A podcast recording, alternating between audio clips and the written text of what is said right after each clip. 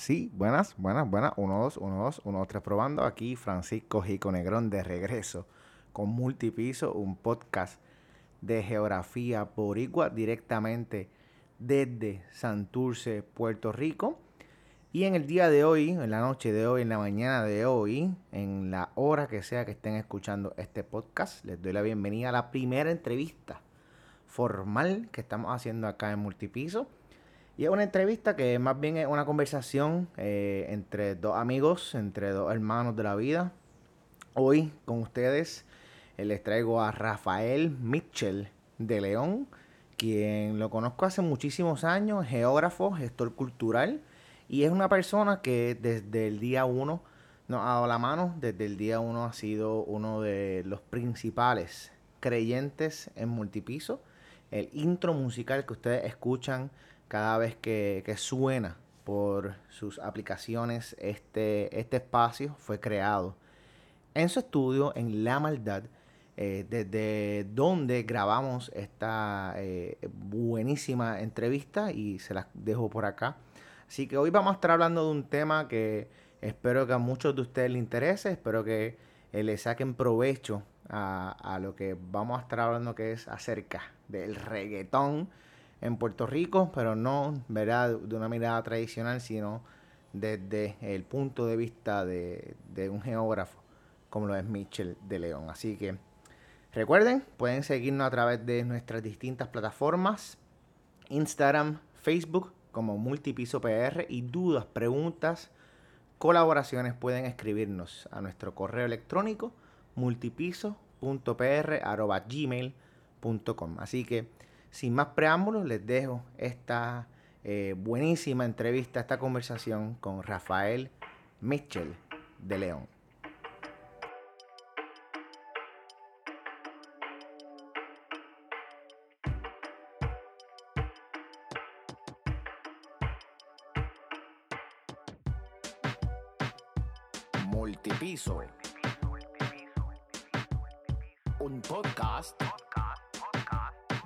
Geografía.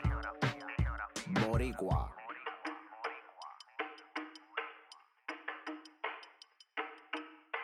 Multipiso. Dímelo, Michelle, ¿cómo estás? Súper, súper aquí, este, motivado. ¿Sí? Yes.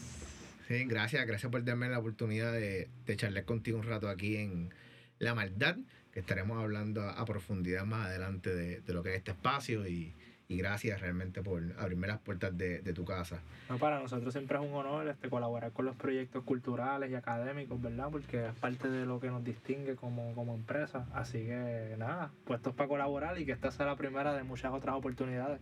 Ya, me gusta, me encanta. Sí, hay muchísimas cosas que probablemente vamos a estar sacando de, de esta conversación que dan pie para montones de conversaciones adicionales.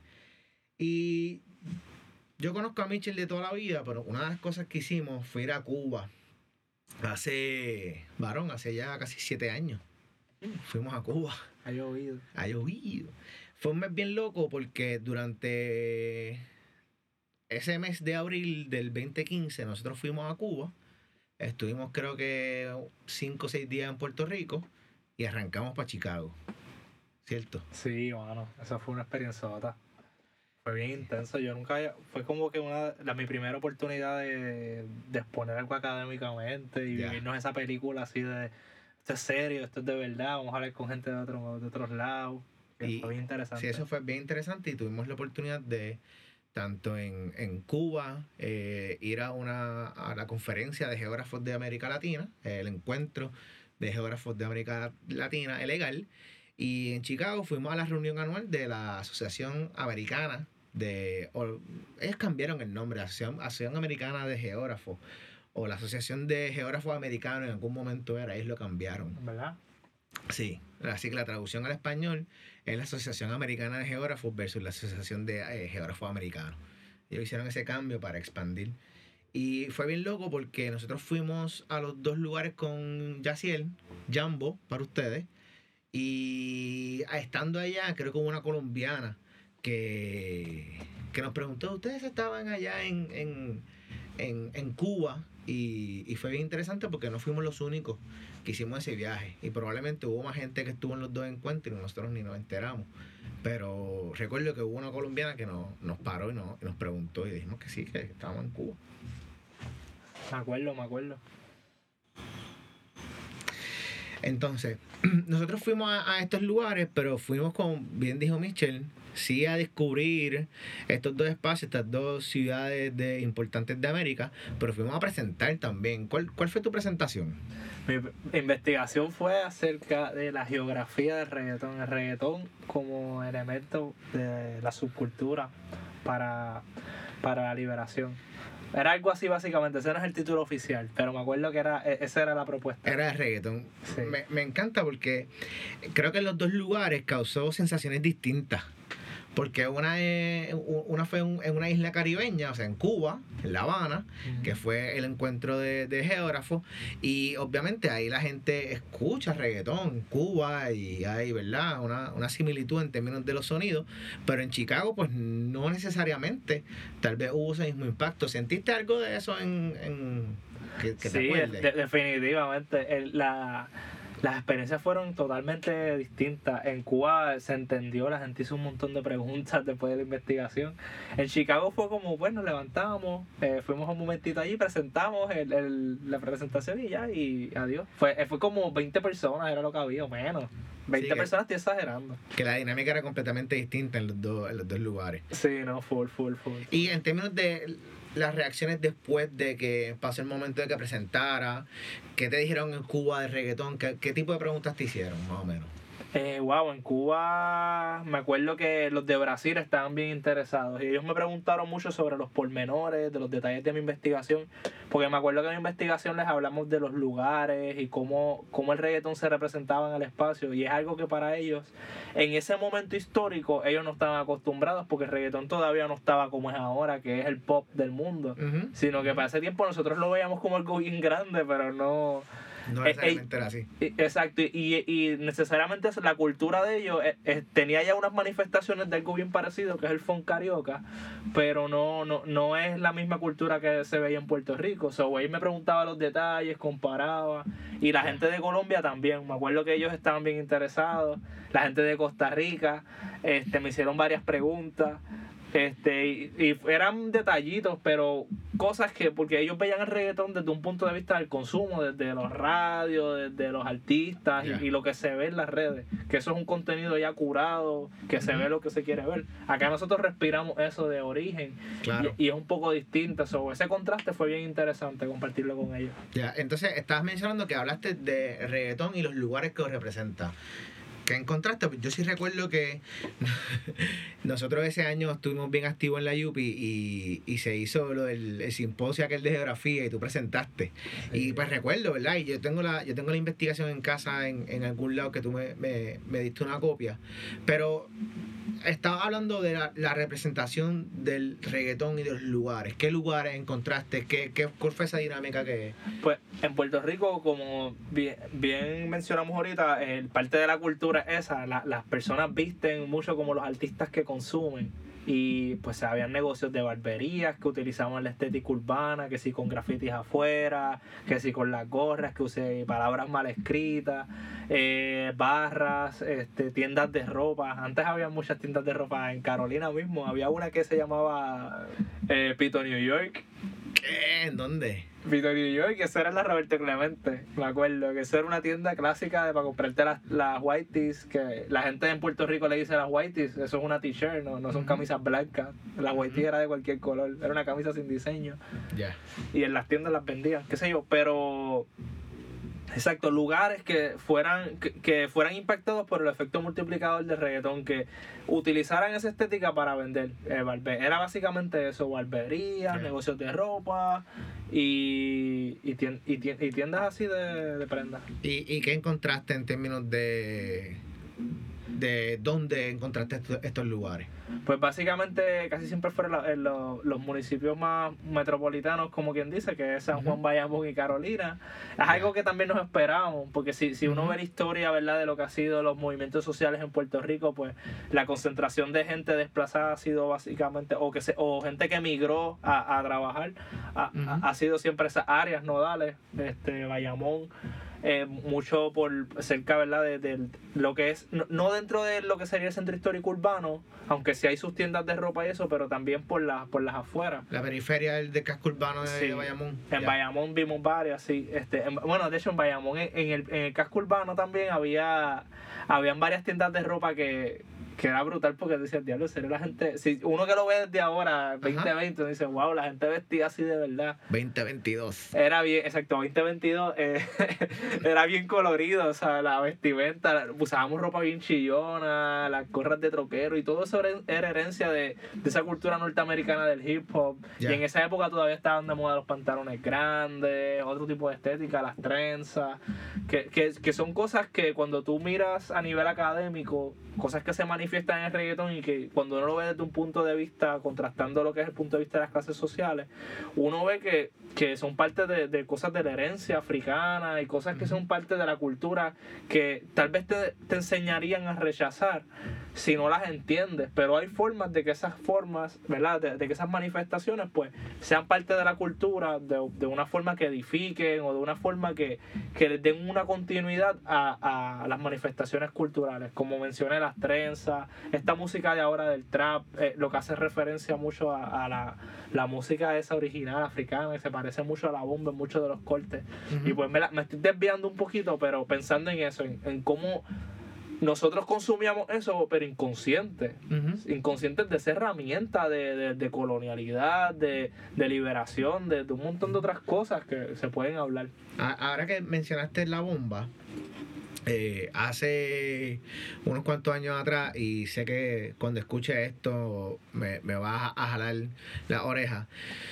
Yo fui a una clase de bomba eh, con el maestro Amauro Febres en Juncos. Saludo a, a, Mauro donde sea que se encuentre en estos momentos. Eh, y una de las cosas que él me dijo con uno de los ritmos de bomba, me dijo, este sí te va a ser fácil reconocerlo porque lo has escuchado en el reggaetón.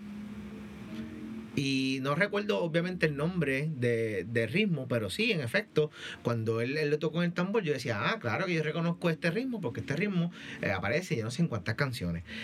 ¿Lograste también investigar un poco de ese origen del reggaetón? Porque sé que en algún momento eh, hay artistas bien importantes dentro de lo que es la música urbana, caribeña, latinoamericana, como el general, que lo he escuchado diciendo, el reggaetón viene de acá, de Panamá. Eh, eso así viene de Panamá, el reggaetón es de Puerto Rico, porque obviamente eh, cuando fuimos a Cuba, personas de todos los países que mencionaste ahorita no necesariamente entendían el por qué tú estabas estudiando el reggaetón o estaban buscando, ¿verdad? El, el, el, esa, esa parte que acabas de traer, histórica, cultural, de esa herencia de lo que es Puerto Rico y, y cómo, ¿verdad? Este, ¿Viste eso? Pues si vamos a hablar de un origen de reggaetón, esto es como que, eh, bueno, esta es la discusión de todo el mundo, pero a la hora de la verdad, sí, bueno, vamos a decir a la hora de la verdad, esto es horrible a nivel académico decirlo. ya, sí, pero esto no es la academia, esto es la calle. Pues esto es la calle, geografía con calle, escucha mi Fonseca. Mira, pues el origen del reggaeton realmente son los movimientos de, diaspóricos de, las poblaciones latinoamericanas a través del embate del capitalismo. Y esto suena bien panfletero y bien marxista y lo que tú quieras. Pero vamos a ver. Eh, hubo una migración de jamaiquinos que llegaron a Panamá. Esto trajo evidentemente su música y esa música los jamaiquinos pues la empezaron a cantar en español porque los ritmos están brutales. Está el dembow, los rhythms, eh, esas diferentes adaptaciones del reggae que son el, el del dancehall, de, de los diferentes ritmos. Pues es, ese ritmo, pues en, en, Panamá hay que reconocer definitivamente que empezaron a cantarlo en español porque lo que hablan ellos es español. Es algo natural que tenía que pasar. So, a nivel primitivo podemos decir, sí, ellos crearon el reggaetón. Creo que hasta le pusieron el nombre. Ya. Aunque también D. Nelson dice que él le puso el nombre. Pero yo no estuve ahí. Eso para mí es irrelevante también. Pero es como en la, salsa, que Richie Ray y Bobby Cruz dicen que ellos crearon el concepto de salsa. El, el nombre, por lo menos, que ellos fueron los primeros que lo utilizaron. Lo he escuchado decir eso. Mira, eso pues, ni, ni, lo sabía, pero pues eso, eso es algo bien interesante, pero al final del día, eh, a nivel de historia, hay que reconocer también que en Puerto Rico fue que el género adquirió su identidad o adquirió unos elementos que ya lo distinguen de lo que es un dancehall tradicional. Porque tú me buscas la música del general y literal es lo que está cantando es otra letra encima de una música que ya estaba en inglés. Tú me miras entonces un poquito más adelante y entrando a los 90, no, mitad de los 90 pues ya hasta los 2000, ya es una cosa bien distinta. Se cambió el estilo. Tú, de hecho, si tú miras para atrás, hay discos como artistas como Alberto Stiley que decían que eso era reggae. Y yo me acuerdo de tener una discusión con mi prima sobre reggae, porque a mí me gustaba el reggae, yo era fan de cultura profética en cuarto grado. Y ella me decía, no, esto es reggae. Y me puso un disco de Alberto Style y yo, ¿cómo que esto es reggae? Esto no es reggae, esto, esto es reggaetón, esto es otra cosa. Sí, sí, sí. E, eso, de hecho, creo que hay hasta partes de canciones de Alberto Stelly que lo dice. El reggae, el reggae. Sí, sí, es reggae, es reggae para ellos. Entonces, viene la migración me parece verdad que parte de esa migración también va a Estados Unidos. ¿Cuál es la influencia que tiene lugares como bien eh, de migrantes como Nueva York, Chicago, eh, la misma el sur de la Florida dentro de lo que es reggaeton moderno? Pues básicamente en, el, en, dentro hasta del original y el moderno, porque hay que pensar también que la historia del hip hop mismo como movimiento, los puertorriqueños tienen mucho que ver y los latinoamericanos que vivían en esa área. So, pensar la localidad de, de, de Nueva York, de Estados Unidos como tal, como un hall, es bien interesante porque eh, nutre definitivamente esa cultura y ya esa cultura hegemónica global, que es la cultura mainstream. Así que el hip hop se volvió una herramienta de consumo bien grande y, en, y obviamente en el mundo hispano, como pasa en todos los mercados, pues se adaptó y se creó su propia forma y ahora esa propia forma está dominando esos mercados. Entonces es bien interesante que hay como un triángulo entre esas áreas, entre Nueva York, Miami, Los Ángeles, Puerto Rico y de ahí pues Latinoamérica, Colombia, eh, Brasil, que es un mercado completamente distinto. Que de hecho, Brasil es uno de los mercados que yo siento que todavía muchos artistas no han podido penetrar, puertorriqueños, por más grandes y por más que hayamos conquistado el mundo en otras áreas, Brasil es un mercado propio. Sí, Brasil tiene 300 millones de personas que ellos no... No tienen que mirar para acá para nada. Hay artistas allá que son mega famosísimos, que tienen los mismos views y, ni salen de ahí. Ni salen de Brasil, correcto. Eso está brutal. Sí, eso es interesante. Entonces, mencionaste Colombia y el otro día en algunos de los chats de, de los fantasies por ahí estaban hablando de del proceso de culturalización del reggaetón en Colombia. ¿Qué piensas de eso? O sea, que los colombianos estén haciendo reggaetón, eh, ¿es parte de ese mismo movimiento que la música tiene y adaptación que tiene? ¿O es un proceso que ellos no están tratando de copiar lo, nuestro? Hay algo que, si, si, viéramos el reggaetón como literatura o algo así académico, bien, bien, bien, este, bien complicado, hay que ver la forma la estructura, la, el esqueleto y quiénes están haciendo el reggaetón y cómo se está haciendo. O sea, si tú miras la historia del arte, los que producían el arte siempre eran la, gente de la alta jerarquía, los grandes jeques, los que controlaban los medios de producción. Sin embargo, la desmaterialización de soporte artístico, la, accesibilidad a la tecnología, a herramientas, a los Walkman, a, los recorders, a, a todas las computadoras, pues han hecho una revolución si la miras, ¿verdad? De un punto de vista histórico, sabes que en poco tiempo la gente que antes no tenía acceso a los medios de producción ha creado un propio mercado para superar la pobreza, crear movimientos, crear cultura y dar continuidad al proyecto de la cultura occidental, sea bueno o sea malo. Porque si tú te vas desde un punto de vista del psicoanalista, te van a decir, ah, no, el reggaetón lo que hace es mover el consumo, y es verdad, porque hay tantas marcas que se asocian a los artistas. ¿Sabes? Todo el tiempo te dice, ah, tienes que hacer esto para estar bien. Para comprar más para tener más, para tener prenda, para tener carro. todos, ellos son los más Gucci, son los más, los más Prada, los más lo otro. Entonces, y todos lo cantamos en las canciones. Y es bien interesante porque el reggaetón es como un chicle. Tú lo tiras con cualquier cosa y se pega. Entonces, mira, en Italia puede ser hasta un proyecto casi nacionalista el trap, porque el trap todo el tiempo está dando de sus propias marcas y sus propias cosas. Me sigue, y, así diferentes cosas. Así que la música urbana, desde el hip hop, siempre pensando que el hip hop es la raíz nodal de ella, eh, es eso, esa es mi historia de la gente que estuvo desprovista de los recursos de poder producir y crear algún tipo de riqueza cultural para aportar a la narrativa de su país. Claro, ¿no? Y, ahora se está viendo, que lo, lo, hablábamos ahorita, en países como Argentina, como el mismo España, que la producción de música urbana está, está volando. O sea, hace 10 años yo jamás pensaría sentarme en casa a ver videos de música urbana argentina y, y, hablar del beat, hablar de cómo se escucha, hablar de quién tiene el ritmo afincado como Dios manda. Mira, mira, mira Visa, Visa Rap. O sea, lo que está haciendo un chamaco de, Argentina de 23 años, en términos, ¿verdad?, de, lo que es la música urbana.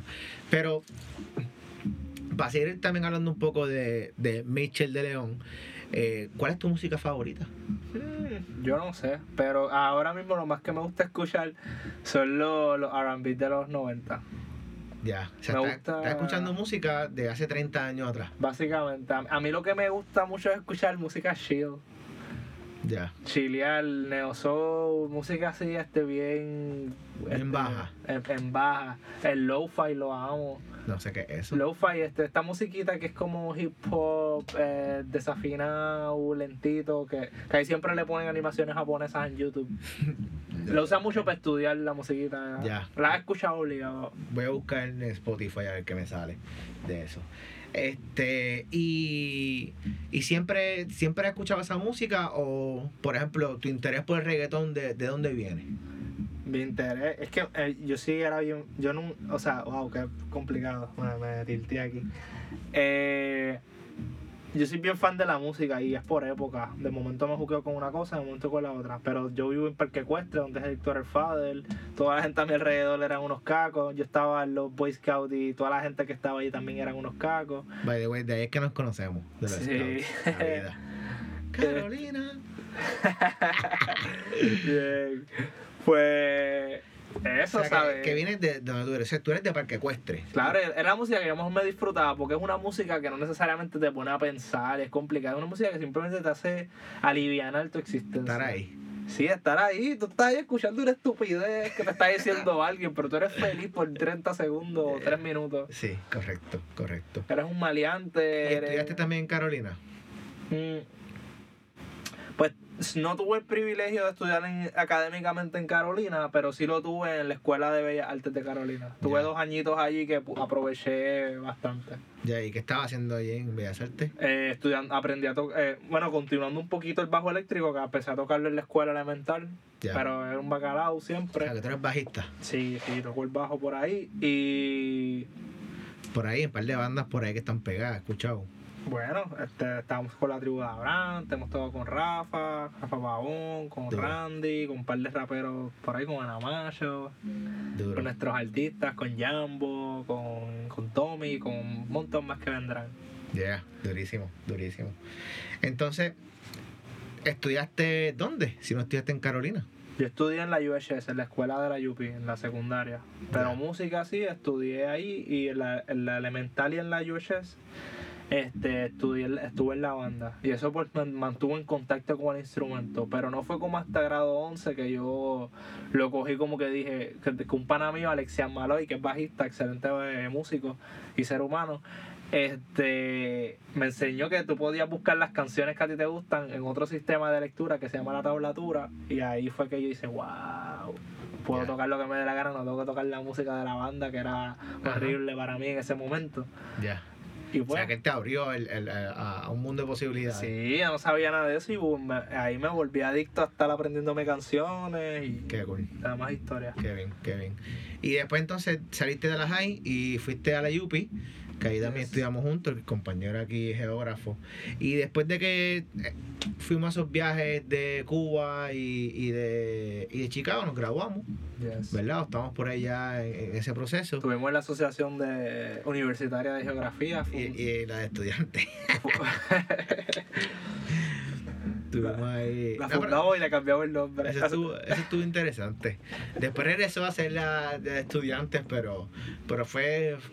Creo que son cosas necesarias en la historia de las organizaciones para que se reanimen.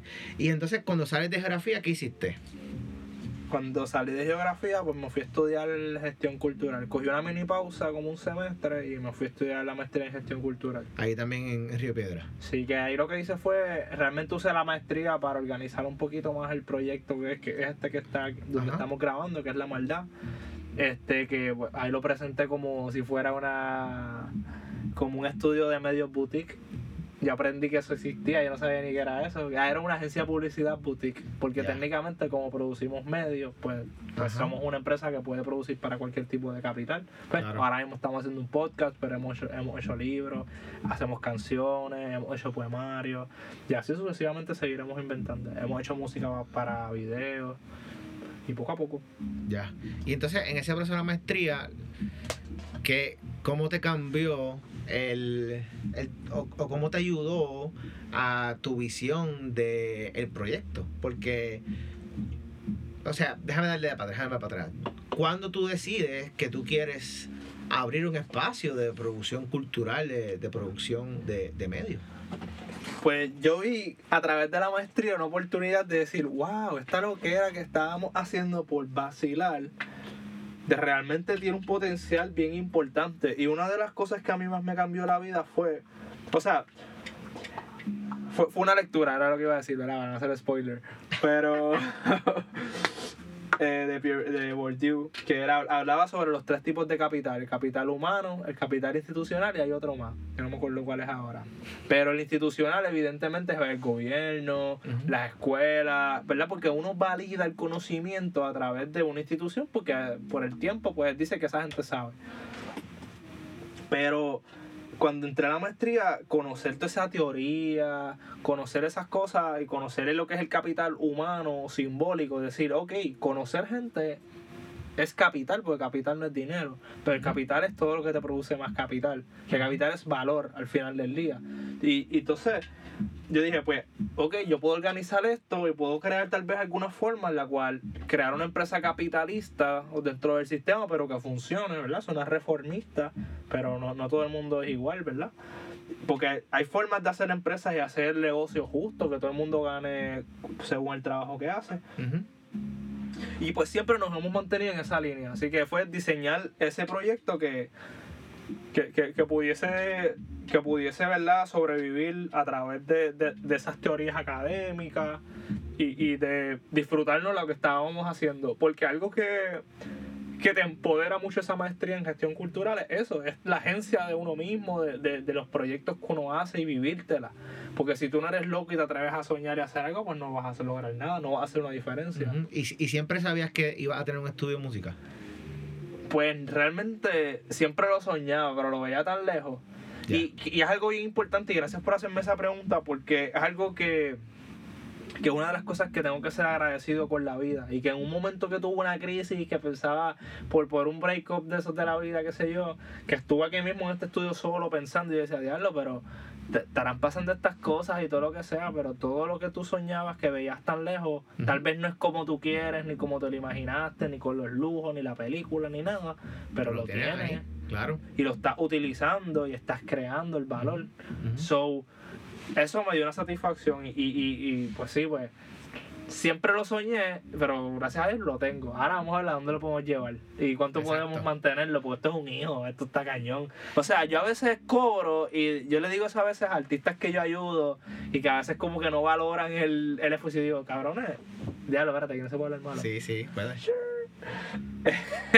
es como que yo te, cobré ayer y hoy tengo 11 dólares en mi cuenta. Así me ha pasado porque he tenido que pagar la renta aquí, comprar algo, arreglar la nevera. Claro, sí, ¿no? Y, es, un gasto durante el proceso a pesar de que sea una inversión. Yo pago en suscripciones casi 200 dólares.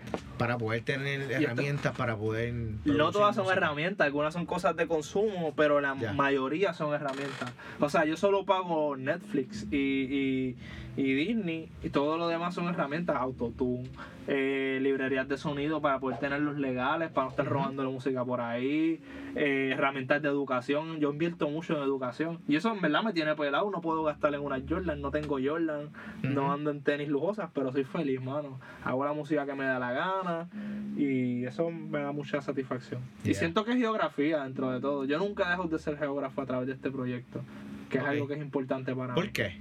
Porque la geografía habla de eso, de esa relación ser humano-ambiente y el ser humano a través de su ambiente inmediato utilizó los medios de producción para crear un sonido y ese sonido repercute económicamente, culturalmente, simbólicamente en las personas y eso es una relación bien importante y cómo se matiza. Hay formas de matizarlas académicamente, yo te la puedo describir o yo te puedo invitar a vivirla a través de mis creaciones. O te puedo poner a creaciones distintas porque mi proyecto lo que hace es crear creaciones distintas. A mí lo que me gusta de por lo menos la maldad es eso, que yo puedo entonces, ok, todo el mundo, si fuera un terreno, un territorio, este, pues este terreno es este tipo de material, este, es que no sé ahora mismo, no me acuerdo ningún material de las rocas o lo que sea. Sí, un tipo de suelo aquí. Este suelo es roca volcánica. Ya. Y este suelo es, roca cal, es calzo. Pues nosotros que si yo veo que todo el mundo se está tirando por volcánica, pues yo voy a tirar un poquito de calcio por el lado para que haya un balance y, y podamos disfrutarlo porque en un par de años cuando queramos mirar para atrás toda esta música vamos a decir, todo lo que se pudo haber hecho. Tú miras a los gringos y ellos tienen tanta diversidad de género dentro de esa música urbana. Y aquí todavía estamos en pañales y ya estamos dominando el mundo. So, yo no me imagino cuando ya los artistas que tienen mucho más talento que los de ahora estén ahí arriba en esa esfera. O sea, el reggaetón está dominando el mundo. Bueno, eso es lo que se ve aparentemente. Tú lo ves en el Mumbatón, que, que, que es música de, de Asia inspirada en música caribeña, o sea, el Caribe y, y la marginación y la getificación. no sé si me estoy inventando la palabra, pero tiene que ver con esos movimientos de la gente buscar sobrevivir dentro de las relaciones coloniales en el Caribe y latinoamericana. Pues. O sea, que culturalmente el impacto que, vamos a decirlo de una manera, en términos de donde eh, este género musical que se solidifica y agarra carácter o comienza a tener lo que hoy día el reggaetón en Puerto Rico, ¿verdad? Que ya eso lo habíamos hablado, sí hay un movimiento a través del Caribe, o sea que un producto de Puerto Rico está dominando la escena cultural popular en este momento, en el, 2022? A, mí no me gusta decir que es un producto cultural de Puerto Rico, porque eso me abre el debate otra vez del huevo a la gallina que hablamos ahorita. A mí me gusta decir que es un producto caribeño. Ok. Y Caribe, pensar el Caribe con su diáspora. Porque cuando nos pensamos como puertorriqueños, hay que pensarnos con los 79 pueblos, con verdad, porque Orlando ya es casi un pueblo, solo nos falta lo legal.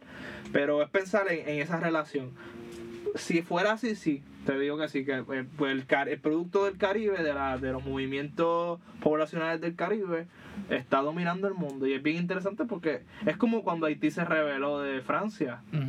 Es como que, wow, espérate, ¿cómo que estamos dominando? ¿Qué está pasando? ahora tú ves a los artistas americanos buscando a los puertorriqueños. So, es bien interesante también porque algo, algo que, algo, y mala que te interrumpa, eh, algo que no podemos obviar es que los artistas puertorriqueños en términos de dinero, popularidad, eh, nivel de producción en términos de cantidad, son, los más que hay en el género de reggaetón. O sea, no hay otra nacionalidad que tenga más reggaetoneros, como les llaman hoy día, que, que Puerto Rico. Bueno, yo diría reggaetoneros exitosos que Puerto Rico. Ya. Porque si te vas por ahora mismo en Colombia es un mega país gigante, so, tanta gente quiere ser reggaetonera. hacia aquí hay 20 mil, ya deben haber muchos más. Ya. Ya así esas otras naciones porque estamos viviendo unos tiempos de una cultura que está diluida a través de las mismas figuras y que está indirecta a nivel de comunicación, que todas las diferentes partes de Latinoamérica y de los espacios tienen los mismos referentes culturales. Así que está pasando lo mismo otra vez y todo el mundo quiere superar la crisis del mundo, qué sé yo, quiere salir de la pobreza. Ven que a mucha gente ven el reggaetón una vía fácil, muchos músicos, mucha y no, realmente no lo es, es un struggle, es una vida y es un valor que tienes que añadir porque evidentemente hoy día todo el mundo quiere ser reggaetonero. So. Sí, tienes que bajarle hay mucha, hay mucha, mucha gente. So, pero no, no sé si. Yo quisiera decirte que sí, Puerto Rico, porque aquí lo vemos tan evidente y tal vez en algún momento sí lo fuimos. Pero a nivel de, demografía y de lo que está pasando a nivel de cultura, ¿verdad? Mainstream. Yo pienso que ya en Argentina y, Colombia tienen que haber muchos más que aquí.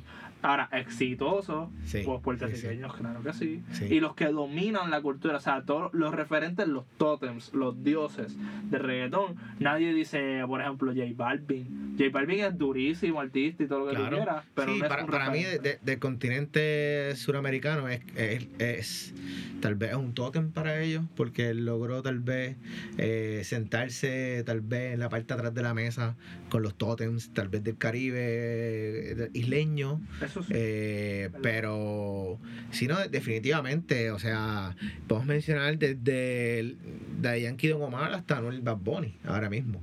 Que es algo bien interesante, lo que me estás mencionando con el asunto de, de que lo ves más bien como una cuestión caribeña.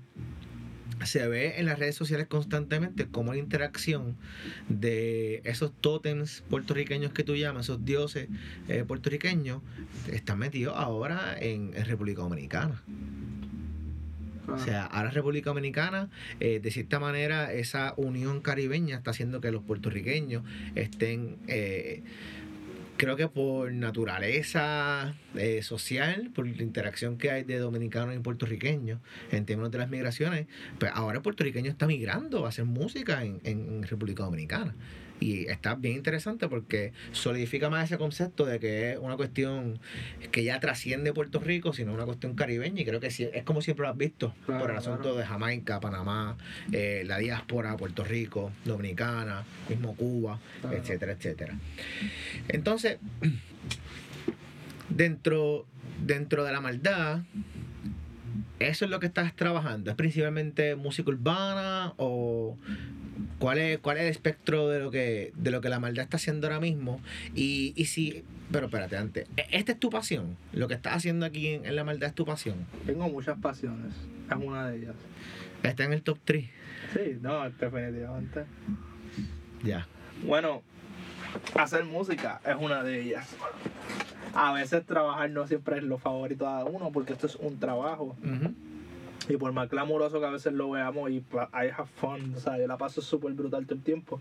Pero es un trabajo, es tedioso y uno tiene que tener disciplina y todos los días, es como hacer ejercicio, todos los días decirte diablo, tienes que ir para allá a meterle y hay días que Claro. pudieses irte a tu casa y estar con tu pareja y ver Netflix y no, papi, tienes que terminar un par de mezclas, tienes que entregar esto porque entonces vas a quedar mal. Claro, porque esto al final del día tenemos trabajo, No cobras, día a día mal. y esto queda, queda siendo ¿verdad? parte de actividades como uno dice extracurriculares que tienes que entonces Pero es mi pasión. allá. Y lo disfruto en el sentido de que digo, diablo, en verdad, no estoy rico, no vivo de ello, pues, este, y eso, pero siempre hago algo que me siento con propósito. Y creo que cuando uno ve, por ejemplo, la gente que envejece y la gente que se enferma y la gente que se, que, que, que las ves que están decayendo, casi siempre te das cuenta que han perdido el sentido de propósito en la vida. Entonces, en la medida yo digo, pues yo sigo haciendo música y sigo creando activos, y activos, y activos, Ujú. y activos.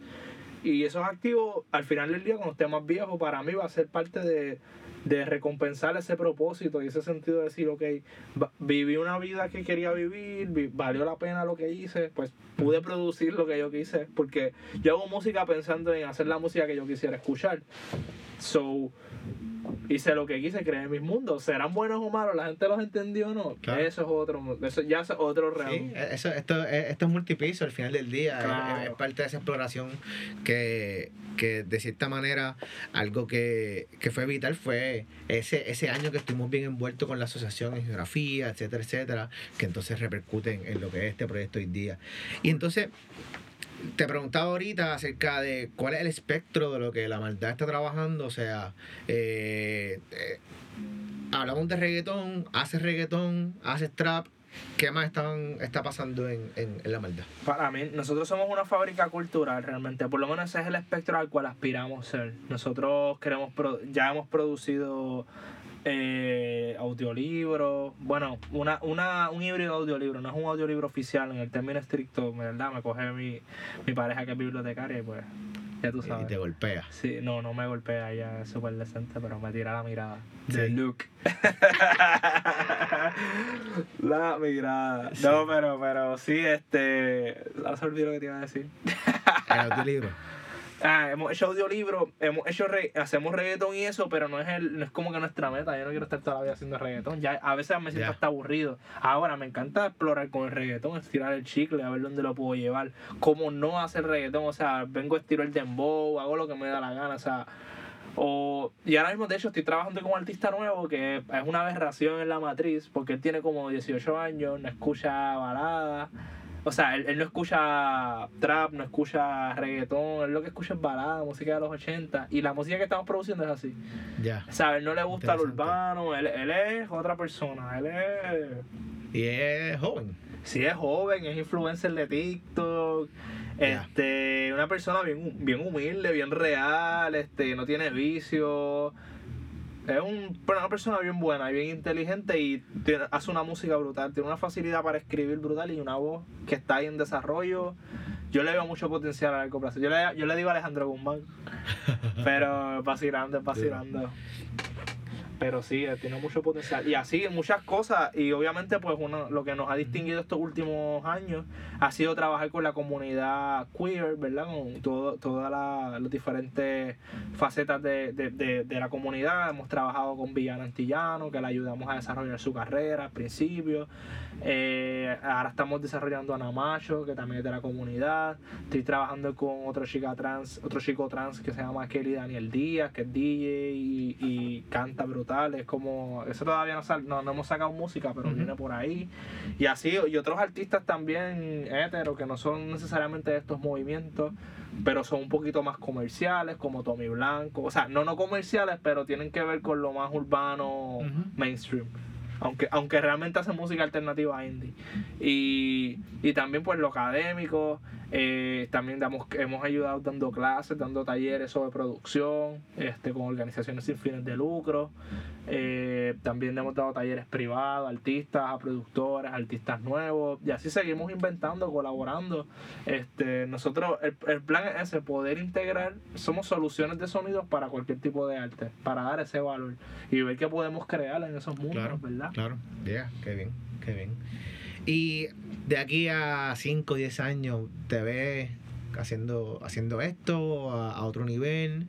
O sea, e, esa visión que tienes de lo que estás haciendo ahora, eh, ¿cuál es, ¿Cuál es tu, plan? Pues definitivo, me encantaría estar haciendo el otro nivel, así que voy a seguir metiéndole para lograr esas metas, ¿verdad? Dar esos pasos para que las cosas se vayan dando, porque ya pues... que es una pregunta obvia, pero ¿cómo, o sea, cómo, cómo, o sea, te, te ves llegando allá? Eh, tal vez la, pregunta. Pero ¿qué es llegar allá? ¿Qué, qué, ¿Llegar a qué? Por eso te a, digo... A vivir, a vivir de, de este proyecto. Me encantaría eso, vivir de esto. Yo tengo planes próximos a... Si, si no se me da alguna cosas de trabajo que tengo pendientes, maybe voy, me quiero ir fuera de esto por cuestión de felicidad y salud emocional estar tranquilo haciendo lo que me gusta sería lo ideal, pero tengo que reconocer que vivo en un sistema bien complejo, donde vivo en una isla, los recursos son bien limitados y uno tiene que, que, que, medrar contra esas cosas también y, y, pues, pero yo me veo definitivamente, yo espero ya en cinco años, este estar en otra faceta, tal vez un mejor estudio, un espacio independiente, otros artistas, poder tener espacios de coproducción, colaborar con más artistas internacionales y sobre todo tener muchos viajes y muchos hikes. Me encantaría, eso es lo más que me interesa en verla en par de aquí a par de años, decirte, mira, hice todos estos hikes, hice todas estas canciones, hice todo esto y pues me siento brutal porque lo hice. Amén. Ya estamos casi terminando, pero hay una pregunta que no te hice y, y tal vez esto puede dar pie para que sea el, el, closing de esta conversación. ¿Por qué la maldad? pues yo a veces me pregunto si la este nombre está bien charro porque tú hiciste esto. A veces lo pienso un montón, pero un montón de gente le encanta el nombre también y digo, diablo. Pero a mí, literal, fue algo que salió bien orgánico. A mí no sé por qué rayos me dio con un tiempo. A mí me, a mí me dan cosas con las palabras. Y las palabras se me pegan a veces por alguna extraña razón la sigo repitiendo. y a mí se me pegó de algo decir la maldad. Yo sé que ese tiempo estaba, yo siempre digo que fue por estar escuchando a Ñengo. Y en una canción él dice porque se crió entre la maldad. Creo que es la de Sinfónico con Jumpy, que dice Despiértelo, esa canción de Real for Life 1. Este. Reggaetón. Y de ahí, esa frase se me quedó de la maldad. Y nada, nosotros teníamos una casa y todo el tiempo estábamos diciendo cosas graciosas, improvisando. Y yo siempre como para afirmar algo decía la maldad la maldad. Y a todo el mundo como que le corrió. Entonces em, empezamos a llamar el corillo la maldad. Y se volvió como una familia, como un concepto de, una familia de artistas, de, de, personas. No éramos artistas en ese momento, pero improvisábamos, queríamos hacer música y, y nos las vivimos así. ¿Quiénes estaban ahí en, ese grupo? Estaba, este, estaba este, eh, Edgardo Gavillán, estaba Xavier Gaetán, estaba, en ese momento estaba también Roberto Dávila, que son mis panas de la high school, Javier Prieto. Andrew estaba también, ¿verdad? Andrew, Andrew, Andrés, Batí, Andrés Gavillan Batista, La Bestia, es Dirty.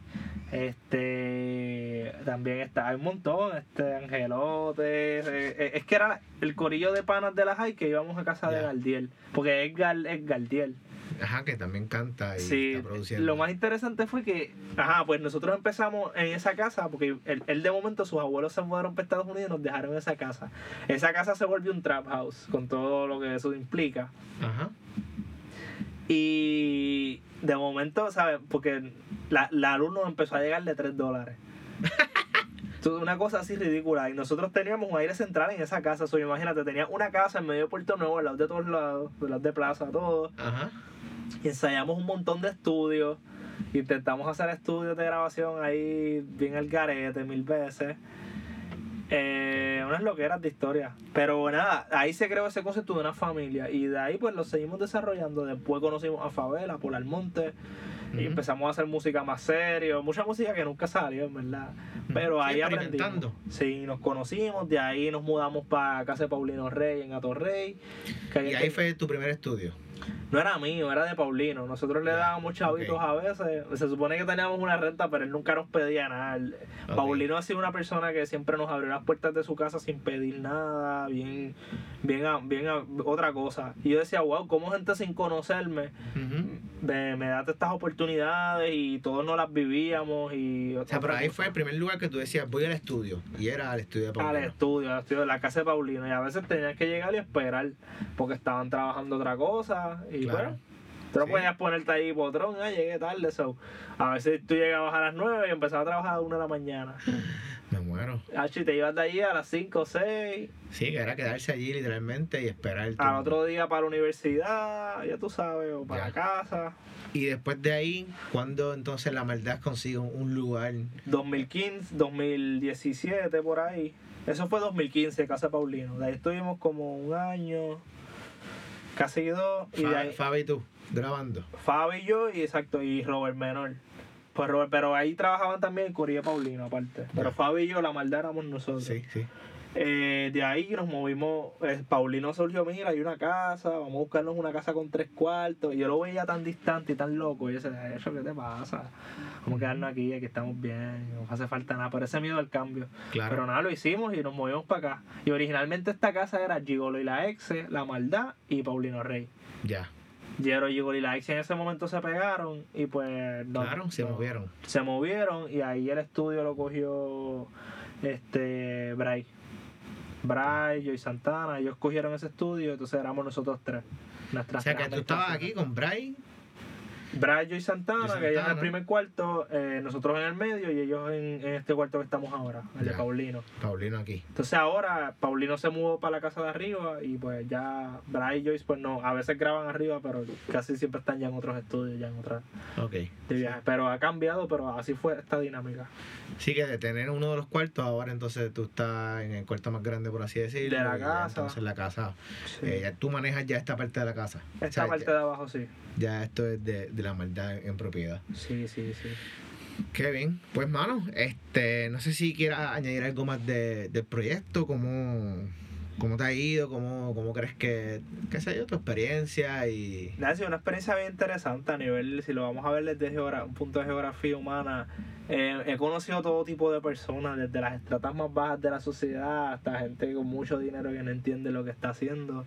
Eh, es bien cool porque a través de arte, como dicen, ¿sabes? no necesariamente aquí está el equipo más lujoso, las cosas más brutales, lo que sea, pero puedes lograr una conexión a través del valor que tú puedes brindar. Y creo que el valor que tiene la, el hip hop, la cultura, el reggaetón, lo que sea que le quieras llamar, es ser eso, es ser una, un baluarte para, para la cultura, para poder crear más valor y, y, poder crear mejores condiciones para el desarrollo social y eso.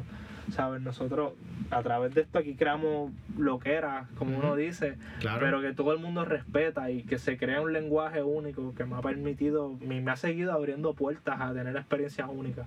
So, yo invito a todo el mundo a eso, a crear geografías únicas, porque eh, eh, uno no puede, los sistemas están hechos para control, lo que sea, pero siempre hay que crear espacios seguros donde uno pueda colaborar porque los ecosistemas son más fuertes siempre a través de la colaboración y si tú puedes crear un espacio así eh, es algo bien único y las experiencias que uno se lleva son bien gratificantes a pesar de, de más allá de pensar de la cultura mainstream del dinero, la película, eso, eso está chévere, pero crear valor, saber que lo que estás haciendo va a durar un montón de años, siempre que haya luz, a menos que haya un apocalipsis de esos de zombies. este, pero sí. Ya, este, qué duro. Es, pompeante. ¿Y, ¿Y dónde la gente te puede conseguir, conectar contigo, aprender de lo que la maldad está haciendo? O si quieren colaborar directamente entonces con, con Mitchell de León y, y, con la maldad. Ya, pues la maldad PR en Instagram, en Facebook. Me han usado un Facebook casi eso, en Instagram todo el tiempo y o la maldad PR, o la maldad.org también que ahí pueden conseguirnos. La página está todavía en construcción tiene unas cositas ya básicas pero pronto van, a tener disponible la tienda de bits la mercancía y otras cositas que estamos. Vamos a hacer unos blogs para describir un poquito más las experiencias porque a veces este proyecto es como bien ambicioso en muchas cosas y no, no se entiende bien por sí solo. O tal vez crear esos otros espacios virtuales para que la gente pueda accesarnos pues eso es una de las metas que tenemos para este año y lo lo, que vamos a hacer. Este, pero sí, pues nos consiguen por ahí, si no, pues, pues por la, por la vida. bueno, pues Michelle, un millón de gracias. Ha sido súper entretenida esta conversación. Eh, hay cosas que ya había escuchado, hay cosas que no, no, la, no la había escuchado, la escucho por, por primera vez. Así que, pues nada, hasta la próxima. Multipiso.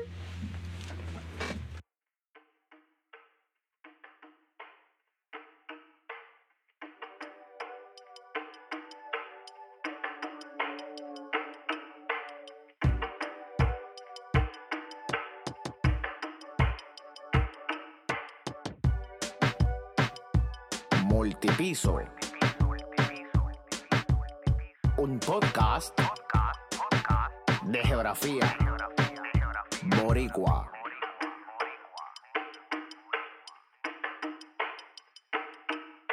Multipiso.